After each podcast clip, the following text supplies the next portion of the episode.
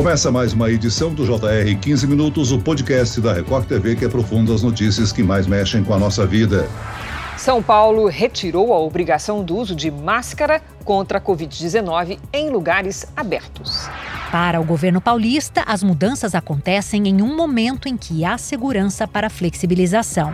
E se tudo continuar correndo bem, dentro de duas semanas, portanto até o dia 23 de março, São Paulo poderá anunciar a liberação completa do uso de máscaras em todos os ambientes, em todas as circunstâncias, evidentemente com as devidas cautelas.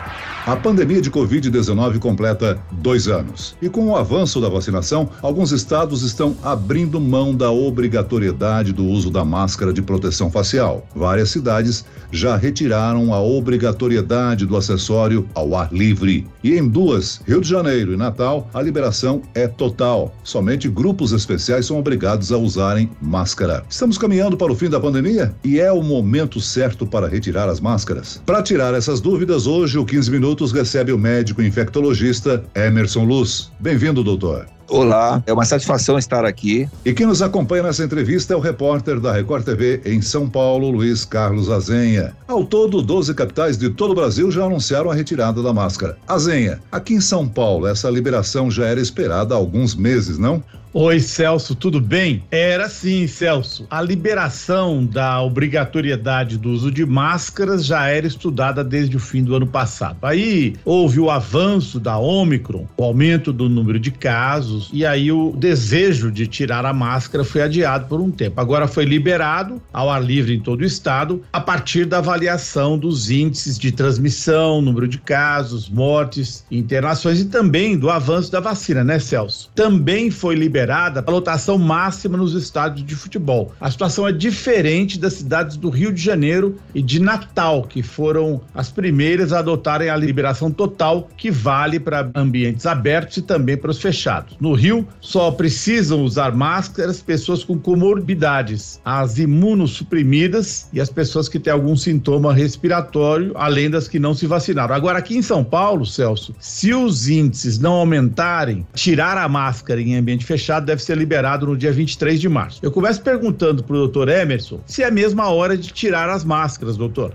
Observando os números, a taxa de transmissão baixa, taxa de ocupação de UTIs também baixando, isso demonstra um controle da pandemia. O Brasil tem essa cultura vacinal, a vacinação está avançando de uma forma satisfatória, a imunização da população está melhor. É assim, é um momento de discutir a retirada das máscaras. Eu esperaria mais alguns dias para retirar nas partes internas, nos edifícios, e ainda tem que discutir melhor o uso da máscara em algumas atividades por algum tempo mais. Atividades de saúde, certamente, centros clínicos, hospitais e escolas também. E seria interessante ampliar essa discussão. Agora, usando o Rio de Janeiro como exemplo, né, doutor? Mesmo com a liberação da obrigação da máscara, muita gente continua usando ela, principalmente no transporte público. Dá para afirmar que a população está dividida? Nem todo mundo está seguro para retirar a máscara, é isso? É um momento de cautela ainda. A variante Omicron tem essa característica de ter uma transmissibilidade maior, ela passa facilmente de uma pessoa para outra. Ela está relacionada com surtos, com casos em edifícios, em escritórios, escolas. Quando tem um grande número de casos,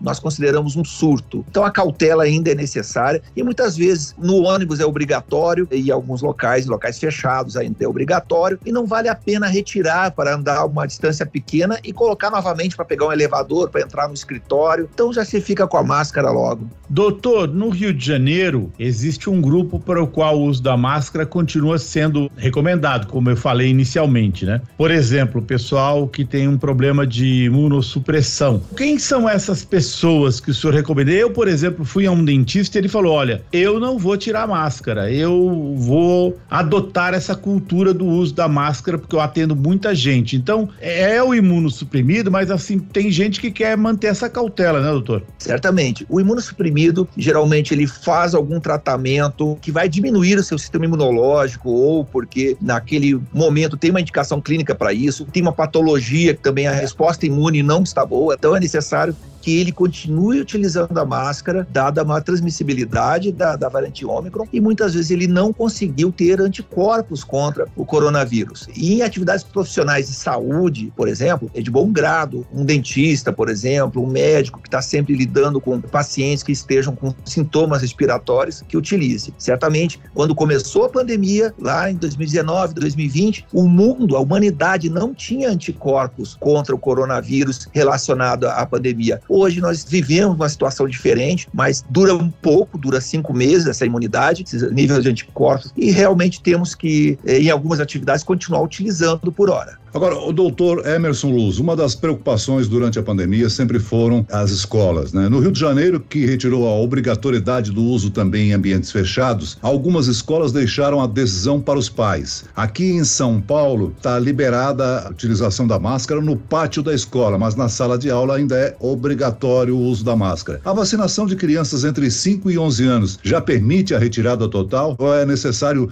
uma segunda dose para as crianças entre 5 e 11 anos? Infelizmente, nós vivemos uma inadimplência vacinal no público infantil que ainda é alta, existe uma resistência. E quando analisamos a quantidade de doses que foi feita mundialmente, ou aqui mesmo no Brasil, de vacinas, e que não há relatos de óbitos ou de eh, efeitos adversos graves entre as crianças, isso nos dá segurança. As vacinas foram aprovadas pela Anvisa, elas foram também já utilizadas, então ela é muito segura para as crianças. Se nós diminuirmos essa inadimplência vacinal entre as crianças, avançarmos com a segunda dose também, ficará mais seguro não utilizar a máscara nas escolas. Doutor, ainda é importante lavar as mãos e usar o álcool gel. Como fica a orientação, especialmente em relação ao distanciamento social? Porque a gente tem um risco de um relaxamento total. Dá para fazer isso já? Dá para se aglomerar?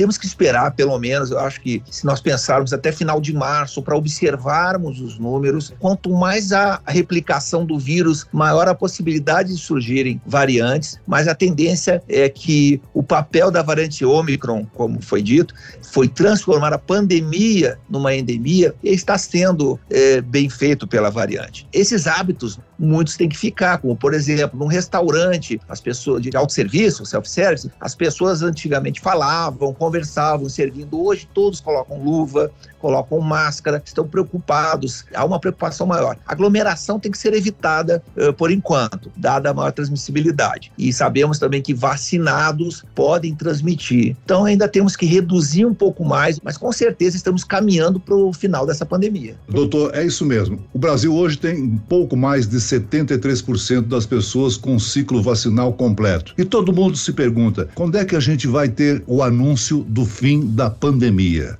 temos que acompanhar os números. Se olharmos para os países que estão à nossa frente, três meses, por exemplo, vamos olhar ali para o norte da Europa, vemos que já não se exigem mais a máscara, já estão vivendo e convivendo com o coronavírus. Qual é a diferença da pandemia e da endemia? Na pandemia era um vírus desconhecido, a humanidade não tinha anticorpos. Hoje nós temos uma vacinação importante, o vírus circulou pelo mundo, haverá casos da doença, mas serão previstos previstos pela epidemiologia, poderão ser evitados com a vacinação e com a vigilância epidemiológica. A doença vai existir ainda, mas podemos caminhar sim para esse final de pandemia. Doutor, o Celso falou em 73% de pessoas com ciclo vacinal completo no Brasil, mas isso indica que existe um número razoável ainda de pessoas que não se vacinaram. E o senhor mesmo falou das crianças, a baixa vacinação das crianças no Brasil. As campanhas devem continuar para que as pessoas se vacinem Certamente. O Brasil tem um programa nacional de imunização que é modelo para o mundo. A capilaridade do nosso programa é tão grande que todos os municípios recebem nossas vacinas. E esses bolsões de resistência contra a vacina estão gerando um problema. Por exemplo, a cobertura vacinal da poliomielite está diminuindo e o vírus ainda circula pelo mundo. Então nós temos que observar que a vacinação, sim, as campanhas devem continuar, devem ficar focadas. O alcance da vacina ele é universal no Brasil Brasil deve assim continuar, mas as pessoas têm que ser orientadas, perder o medo da vacina e realmente é a forma de enfrentar a pandemia hoje. Vacinação e, por hora, os cuidados, como a máscara em locais fechados, higienização das mãos, álcool em gel e proteger aquelas pessoas mais sensíveis nessa cadeia de transmissão. Doutor Emerson, o senhor já ressaltou a importância da vacinação, né? Agora, um ponto importante é abordar em relação à vacina sobre a dose de reforço. Muita gente ainda questiona por que tomar a terceira. Em alguns lugares, como Israel, por exemplo, já caminhamos para a quarta dose. É importante a gente, digamos assim, ter a população mundial vacinada, né? Apesar de termos bolsões, por exemplo, na África, que não viram a, nem a primeira dose. Exatamente. Uma cobertura vacinal na África do Sul, onde surgiu, onde foi descoberta Ômicron, é uma cobertura vacinal baixa. Com as duas doses, ela passa de 30%, mas não chega ali a 40%, 50% da população vacinada com as duas doses. Importante que a vacina sim seja feita, tenha esse alcance em toda a população e que as pessoas percam esse medo da vacina. Doutor, o senhor falou mais cedo do tempo que a vacina dura, cinco meses, né? A cobertura da vacina. Isso significa, em primeiro lugar, que nós vamos ser, tomar vacina contra a Covid todos os anos, isso já está definido. E uma segunda questão, eu me lembro de ter encontrado uma pessoa que tinha se vacinado recentemente, a família, a mulher e a filha pegaram a doença e ele não pegou a doença. A vacina cobre esses casos também, quer dizer, é possível que numa família uma pessoa vacinada recentemente não pegue a doença e outras não vacinadas peguem? A imunidade pós-vacina, alguns estudos estão indicando que ela vai ter uma efetividade melhor até o quinto mês. E aí entra a necessidade da dose, da terceira dose, para fazer um reforço. E aí volta a uma eficácia alta. Quarta dose, alguns países estão fazendo para profissionais de saúde, imunossuprimidos. É, se vamos vacinar daqui para frente todo ano, é uma questão que tem que ser discutida. O coronavírus sempre existiu, é, existe inclusive vacina para PET contra esse vírus ele tem um papel de causar doenças mais simples. Né? Se vamos continuar vacinando, isso aí é uma questão que deve ser discutida.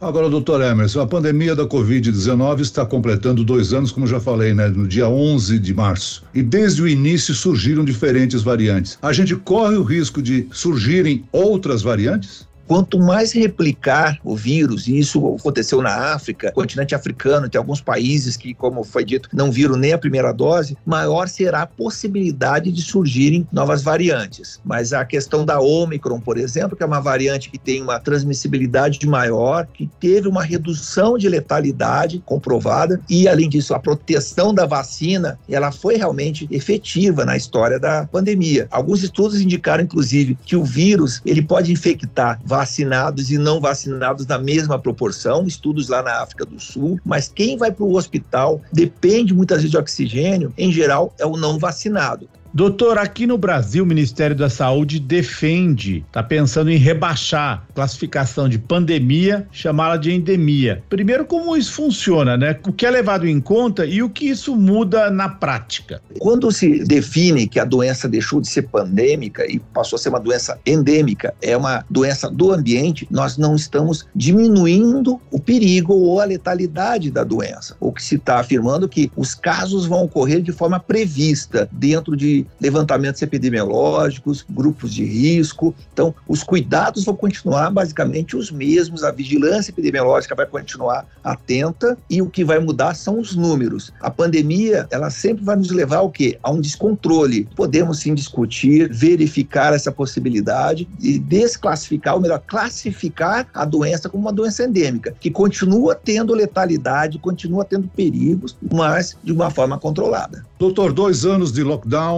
colapsos do sistema de saúde, distanciamento social, máscaras, home office, escolas fechadas, teleaula, quase 650 mil mortes no Brasil. A corrida pela vacina e agora, pelo menos aos poucos, nós estamos aí a retomada da vida normal. Que lições nós podemos tirar após dois anos de pandemia, além de se habituar à máscara, a lavar as mãos, a usar o álcool em gel? Certamente há uma reorganização de hábitos, a sociedade ela está realmente mais preocupada preocupada com as questões higiênicas. Todo mundo fala de um novo normal. Acredito que o novo normal é a gente conviver com o impacto que a doença trouxe para cada um, se adaptando a uma nova realidade, mas a rotina voltará a ser a mesma, mas todos teremos mais cuidados, com certeza. Proteger aquela população que é mais exposta, proteger pessoas que têm mais perigo de desenvolver quadros graves, as crianças que estão fora de grupo vacinal, abaixo de 5 anos, os idosos, portadores de comorbidades, a reorganização da saúde com mais atenção básica, acesso à saúde de uma forma mais ampla para a população. Isso são reflexos Certamente houve uma reestruturação, novos leitos de UTI. Alguns foram já desativados, mas o ganho vai ficar. Nós tivemos um aumento de efetividade, passamos a conhecer mais a doença. Eu ressalto que há uma necessidade hoje de rediscutir uma vacina atualizada dentro das variantes que estão circulando no mundo. Isso certamente está sendo discutido e em breve estará aí disponível para a população. Muito bem, nós chegamos ao fim desta edição do 15 Minutos. Eu agradeço a participação e as informações do médico infectologista, doutor Emerson Luz. Obrigado, doutor. Obrigado, é sempre uma satisfação estar aqui, Celso. E agradeço a presença do repórter da Record TV em São Paulo, Luiz Carlos Azenha. Azenha. Obrigado, Celso. Esse podcast contou com a produção das estagiárias Kátia Brazão e Larissa Silva, sonoplastia de Marcos Vinícius, coordenação de conteúdo Camila Moraes, Edivaldo Nunes e Deni Almeida, direção editorial Tiago Contreira, vice-presidente de jornalismo Antônio Guerreiro. E eu, Celso Freitas, te aguardo no próximo episódio. Até amanhã.